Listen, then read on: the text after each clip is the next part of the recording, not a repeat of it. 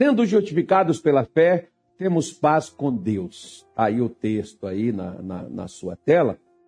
Por meio de nosso Senhor Jesus Cristo. A primeira coisa, minha senhora, meu senhor, meu amigo, quando eu fui para a igreja em 1992, eu precisava ser curado. Eu tinha uma dor, uma doença no corpo que médico não descobria, que não saía em raio-x, ressonância, que não saiu com remédio, medicamento, alho, né? alho socado na água com não sei o que, coloca mais não sei o que, bolo não sei das quantas, coloca aqui, tudo quanto é tipo de remédio caseiro, ah, aquelas coisas tudo que as pessoas já tinha antes, antes de ir para a igreja já tinha benzido, passado rama, passado tudo, não melhorou foi coisa nenhuma, né? Depois remédio, tratamento, nada. E aí cheguei na casa de Deus desta forma. E não fui chegando e o negócio foi melhorando e a coisa foi saindo, não. A primeira coisa, por exemplo, que você, que todos nós precisamos entender, que se você está doente, com problema financeiro, problema familiar, problema espiritual, problema de qualquer ordem que você estiver passando, lembra de ontem? Ontem nós falamos que o problema dos discípulos não era o mar agitado, nem o vento forte. Era o medo nos seus corações. O que, que é o contrário do medo? Você vai me dizer, é coragem. Tá bom. Mas o que, que um corajoso ele tem? Por que, que ele está ali né, sem perder a, a calma, sem perder ali a posição, ele está ali tranquilo. Por quê? Porque ele está em paz. A primeira coisa que Jesus nos dá, essa palavrinha de três letrinhas, mas é tão significativa e tão importante, que, claro, toda pessoa que está doente, o que ela precisa é da cura, na cabeça da pessoa. A pessoa que está com um problema na família, ela precisa resolver aquele problema na família. A pessoa que está com um problema financeiro, ela precisa de dinheiro. Só que Jesus não vai te dar um milhão, dois milhões, três milhões. Né? Jesus não vai te curar, Jesus não vai te, te, te, te prosperar o seu problema, dependendo de qual seja o seu problema. A primeira coisa que nós temos quando nós acreditamos em Jesus, a primeira coisa que ele conserta é o lado de dentro nosso. Nesse lado de dentro nosso, que nós chamamos de coração, mas não é esse coração de carne que nós temos, até tem alguns que tem do lado direito, né? Muito raro, mas tem. Mas não é esse coração de carne é a nossa pessoa. Que muitas vezes os problemas que vieram contra nós, eles existem? Existem. São reais? São. São problemas? São. Não estamos menosprezando e dizendo que não, porque não somos sadomasoquistas nem malucos. Mas o problema não é o problema. O problema é como nós estamos lidando com o problema. Esse é que é o problema. Por isso que a Bíblia diz: sendo, pois, justificados pela fé. O que que vai me dar a palavra justiça é dar a alguém o direito que é dela. Quando você, por exemplo, se sente lesado em uma situação de trabalho, de venda, alguma coisa, herança, você entra na justiça para poder receber o seu direito. Para poder ter o que pertence a você.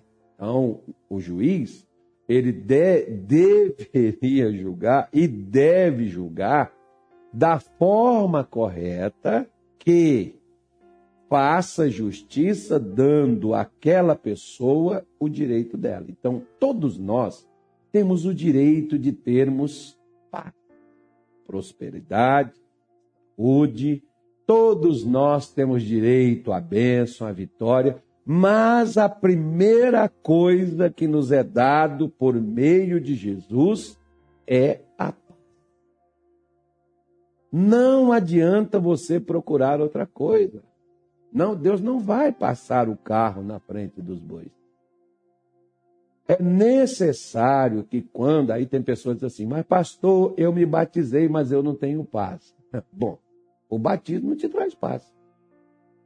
Se é o que você quer saber. Ah, pastor, eu frequento a igreja, mas eu não tenho paz. Frequentar a igreja também não vai te trazer paz. É claro que a igreja é um ambiente gostoso, um ambiente legal, né? tem que ser esse um ambiente da igreja, mas não vai te trazer paz. A única coisa que vai te trazer paz é quando você tem um encontro com Deus, você tem um encontro com Cristo. Quando você recebe a palavra de Deus no seu coração, aquilo que desequilibrava o seu emocional, aquilo que fazia você ficar desesperado, aquilo que fazia você arrancar os cabelos, aquilo que fazia você perder seu sono, aquilo que fazia você ficar triste, jururu, cabisbaixo, aquilo que fazia você ficar depressivo, ansioso, perturbado, preocupado, aquilo imediatamente resolveu aquele problema? Claro que não mas imediatamente aquilo para você não faz mais sentido nenhum, você não tem mais aquela preocupação, você não está mais naquela loucura, você não está mais naquele estresse, você não está mais naquela correria, você não está mais naquela agitação, você deita, você dorme. O problema resolveu? Não, ainda não. Talvez você ainda está doente? Pode estar doente, mas você estará em paz porque Jesus começa a mudar-nos pelo lado de dentro, não é pelo lado de fora. As pessoas que querem essas mudanças do lado de fora são as pessoas mais perturbadas que existem. São as pessoas mais desequilibradas no seu emocional. Porque elas vão estar sempre precisando de algo do lado de fora para elas estarem tranquilas do lado de dentro. Então a senhora, o senhor precisa, nós, todos nós precisamos, quando cremos em Jesus, para recebermos a paz no nosso interior. Quando a nós estivermos em paz, aí você vai dizer: como pastor que eu vou estar em paz? Pastor, como é que eu vou conseguir isso, pastor, se a minha vida está de cabeça para baixo, eu estou passando fome, a minha conta, vai, o meu, eu vou, tô, eu tô, tô sem emprego, estou desempregado, eu não tenho mais renda, eu não tenho mais como pagar as minhas contas, minhas contas, meu aluguel vai vencer o mês que vem, e como é que eu vou fazer, pastor? Onde é que eu vou tirar dinheiro? Como é que o senhor quer que eu esteja em paz? Bom, eu faço a você uma pergunta, quer ver? Olha o que diz Filipenses capítulo 4, versículo de número 6. Ele diz assim, está aí na sua tela. Não estejais inquietos por coisa alguma, preocupado, agitado, nervoso, estressado. Não estejais inquietos, coisa alguma é coisa alguma, ou alguma coisa qualquer. Pode ser casamento, pode ser filho, pode ser pai, você está lá, por exemplo, com o filho nas drogas. Ai, pastor, que nem, nem me toca nisso, nem me fala isso. Eu estava aqui até bem, até o senhor tocar, né? quando lembrei que o meu filho está assim. Pois é, o que, que adianta a senhora ficar assim? Ele vai sair? Não. Ele já está lá há quanto tempo? Pois é. Ele vai sair só porque a senhora está preocupada? Seu marido vai voltar só porque a senhora está preocupada? O seu patrão vai te recontratar, o seu ex-patrão vai te recontratar só porque você está preocupado em casa? Também não vai não. A doença vai desaparecer só porque você está preocupada, você está, eu preciso de saúde e tal, estou muito preocupado. Vai sair? Também não vai não. Por isso que ele diz, não estejais inquietos por coisa alguma. Coisa alguma ou alguma coisa qualquer. Inquieto é preocupado, é agitado, é estressado. Você não tem que estar Aí ele diz: Antes as vossas petições sejam tudo conhecidas diante de Deus pela oração e súplica com ação de graça. Agora olha o que diz o versículo 7, ó. E a paz de Deus. Como é que é? a paz de Deus, que excede todo o entendimento, guardará os vossos corações e os vossos sentimentos em Cristo Jesus. Bom, sem Jesus, como é que é que você se sente? Desamparado, sozinho, triste, sem esperança, sem eira nem beira, sem rumo, sem nada. Sem Jesus você se sente perdido, esquecido, abandonado, largado, rejeitado, destruído, acabado, arruinado. Esses são os sentimentos que nós temos sem Jesus. Agora, quando você tem Jesus, ciência de esperança, eu vou mudar, eu vou levantar, eu vou conseguir. Isso vai passar, isso está acabando, Deus vai me dar a vitória, minha casa vai ser restaurada, eu vou ter saúde, Jesus vai me curar, eu vou prosperar, vou pagar as minhas contas, minha história vai ser outra, porque agora eu encontrei o caminho, agora eu encontrei a verdade, porque os nossos sentimentos não é iguais aos nossos, é iguais do de Jesus. Quando Jesus se desesperou diante de qualquer situação adversa, e olha que ele passou, e não foram poucas, não. E passou o que eu e você nunca jamais conseguiremos passar. Por isso que ele teve que vir, se entregar por nós e morrer em nosso lugar, sofrer como ele sofreu, enfrentar tudo e todos sozinho como ele enfrentou, para a gente ter coragem de enfrentar os nossos problemas que nem sequer chega aos pés do que ele enfrentou sozinho. E que em nenhum momento Jesus se desesperou, Jesus se descabelou, e que em nenhum momento Jesus perdeu a esperança, e que em nenhum momento Jesus se perdeu na vida, e que em nenhum momento Jesus se estressou, e que em nenhum momento Jesus ficou lá, estou perdido, pai, e agora? Agora estou lascado. Acabou para minha vida. Chegou o fim. Nenhum momento. Como é que é que você sente até agora? Ah, pastor, eu sinto que eu estou no fundo do poço. Eu sinto que a minha vida acabou. Eu sinto, pastor, que não tem mais jeito para mim. Pois é, será que Jesus sentia isso que você está sentindo? Mas por que, que eu sinto assim? Eu sinto assim porque eu estou só. Quando você está só, você está mergulhado no seu sentimento. Mas quando você está com Jesus, você começa a pensar e a sentir como Jesus diante daquelas situações. Eu gosto, por exemplo, quando chegaram lá os fofoqueiros, porque os mesmos que vêm te falar as coisas é os mesmos que também vão levar o que você fala para os outros. Chegou lá um camarada e falou assim: Senhor, Herodes mandou dizer que vai lhe matar. Jesus virou e falou assim: É mesmo? Pedro, pessoal, arruma aí, apaga o fogo, arruma a barraca e vamos embora, vamos dar no pé, porque esse Herodes é louco, esse bicho é assassino. Vamos embora daqui, porque senão ele vai nos pegar mesmo, porque esse cara não presta, esse endemoniado, filho das trevas, filho do demônio. Nós precisamos depressa fugir daqui para Herodes não chegar. Era assim, foi assim que Jesus pensou? Mas é assim que nós pensamos sem Jesus. Meu Deus, o que vai ser da minha vida? Ai, Jesus, e agora? Senhor, tenha misericórdia. Deus, eu estou sem chão. Não, o chão está aqui, eu estou pisando nele. Né? Por isso que quando Jesus chega, o pessoal diz isso, Jesus vira e diz assim: vai e diz àquela raposa: Eu efetuo curas, expulso os demônios e ressuscito no terceiro dia. Vai lá falar para eles daí. Jesus não ficou lá pensando nas ameaças de Herodes, desesperado, sem sono, triste, cabisbaixo. Pois é, né, Pedro? A gente quer fazer o melhor e olha o que, que as pessoas fazem com a gente. Pois é, esses são os sentimentos de Cristo. É assim que Jesus sentia? Quando você não tem paz, você é cheio dos sentimentos de desespero, de perdas, você só tem a, a, a, sua perspectiva é só do pior. Vai acontecer uma desgraça. Eu estou sentindo, vai, vai acontecer uma tragédia. Ai, meu Deus. Quando eu falo, as pessoas até não gostam, sabe, pastor? Mas eu estou sentindo, estou sentindo. Pois é, porque é o sentimento seu.